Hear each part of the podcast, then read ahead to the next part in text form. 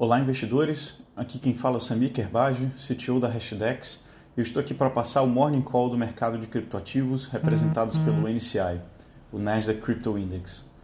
Neste momento, o índice está em cerca de 2.925 pontos, uma queda de 5,12% nos últimos sete dias, quebrando a sequência de cinco semanas consecutivas de alta. Na semana passada, o Bitcoin testou a resistência dos 50 mil dólares e, não mostrando força suficiente para rompê-la, ficou oscilando entre 46 e 50 mil dólares, um volume negociado bem abaixo da média móvel dos últimos dois meses.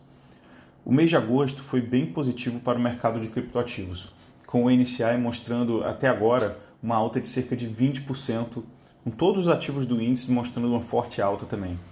Os destaques do índice no mês foram o Filecoin, que teve uma alta de 48%, e o Ethereum, com uma alta de cerca de 35%.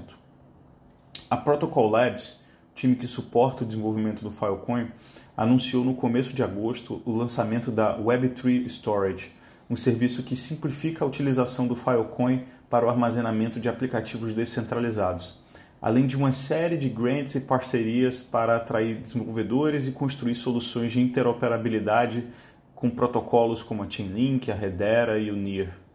O Filecoin também se beneficia bastante da recente popularização dos NFTs, por ser uma das principais plataformas descentralizadas para o armazenamento desses colecionáveis digitais. Já o Ethereum teve um mês super positivo com a implementação bem sucedida do London Hard Fork, que foi um upgrade bastante aguardado na rede, que possibilitou, entre outras coisas, uma estabilização das taxas de transação dando mais previsibilidade sobre os custos para os seus usuários, além de passar a queimar a Ether nos picos de utilização da rede, adicionando uma dinâmica desinflacionária em seu token nativo, o Ether. As vendas de NFTs também dispararam no mês de agosto, com as vendas superando 1 bilhão de dólares nesse mês. Até a Visa entrou na onda. Na semana passada, a bandeira de cartão de créditos anunciou que comprou um CryptoPunk, um dos colecionáveis mais populares do mundo dos NFTs, por cerca de 150 mil dólares. Segundo o head de cripto da Visa, Coy Sheffield, um dos objetivos de curto prazo da Visa é ajudar negócios e marcas a criarem e venderem seus NFTs. Recentemente, a empresa lançou um paper descrevendo as oportunidades para as empresas explorarem os NFTs para engajar seus clientes e criar novas fontes de receita.